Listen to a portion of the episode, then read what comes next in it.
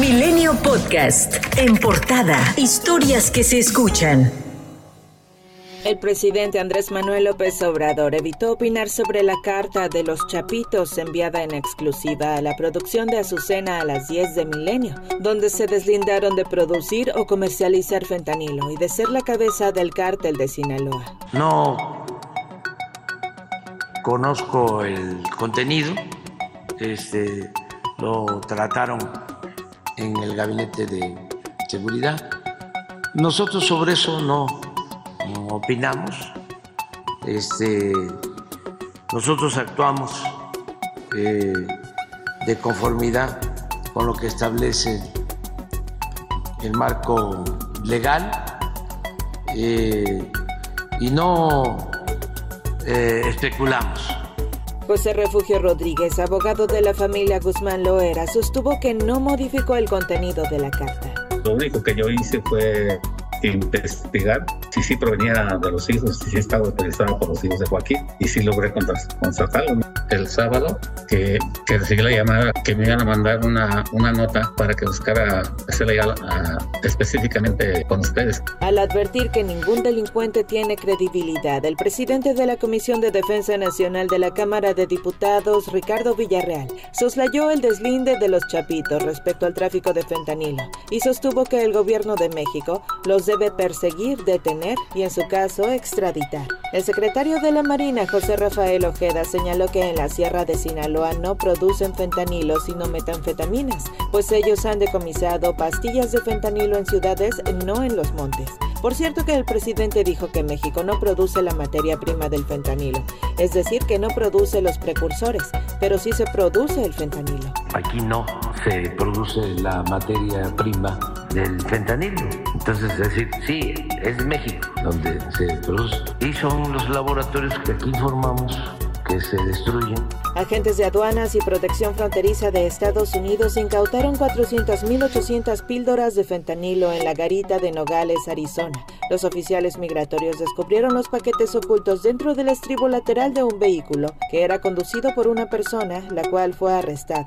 El presidente López Obrador dio a conocer que el mandatario de Estados Unidos, Joe Biden, le envió una carta para agradecerle por la cooperación en materia de combate al tráfico de armas, al tráfico de fentanilo y a la migración. Por otra parte, habló de las próximas elecciones en Estados Unidos y acusó que el país vecino utiliza a México. Eh, agarraron de piñata para sacar raja política o politiquera.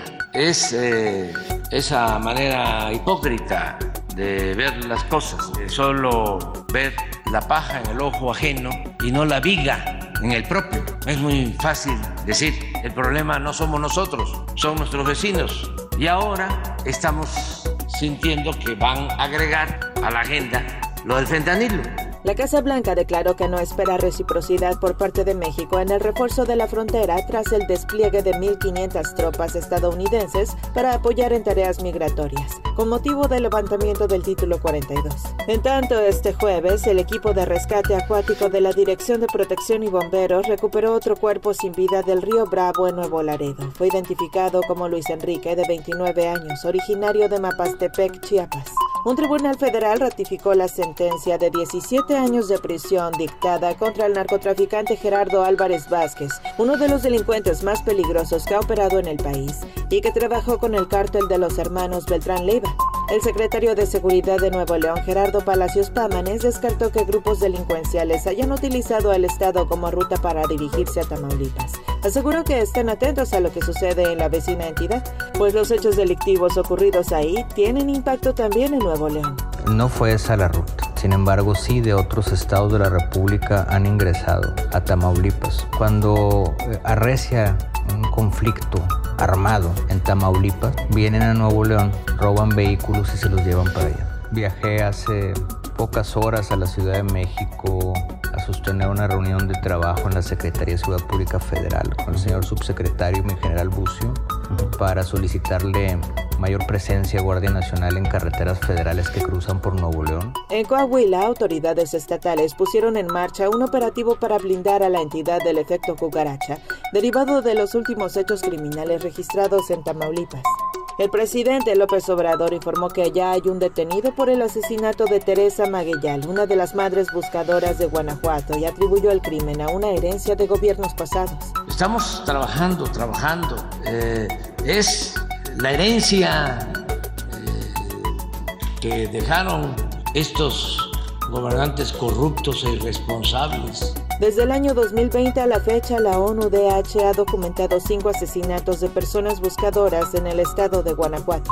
Una persona fue asesinada durante una conferencia de prensa en la que Wendy Guevara, integrante de Las Perdidas, presentaba un proyecto en la colonia Condesa, alcaldía Cuauhtémoc. Presuntamente se trata del influencer y actor Kevin Caletri. El evento se realizaba en un hotel ubicado frente al Metrobús Escandón.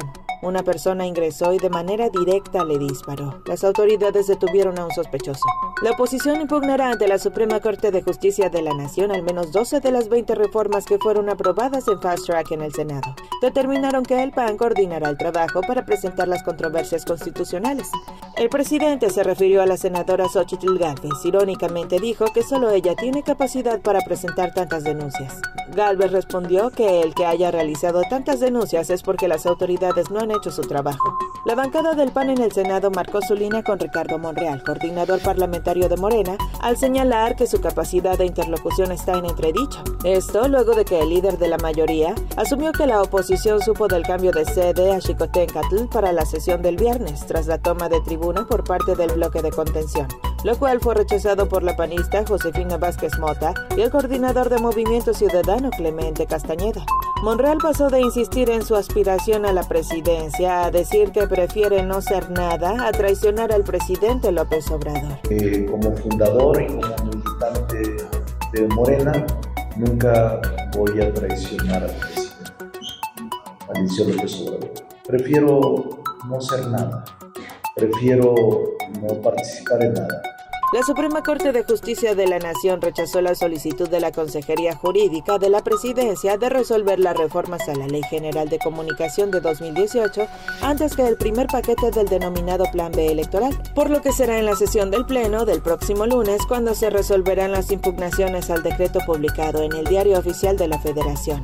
La consejera presidenta del INE, Guadalupe Tadei, propuso a Flavio Cienfuegos para ocupar la Secretaría Ejecutiva, pero las consejerías no han tomado una decisión, pues consideran que se requiere un perfil impecable, ya que Cienfuegos fue denunciado ante la Fiscalía General de la República por presuntas irregularidades en su gestión en el IMSS en torno a la adquisición y abasto de medicamentos en varios puntos del país. Milenio Podcast.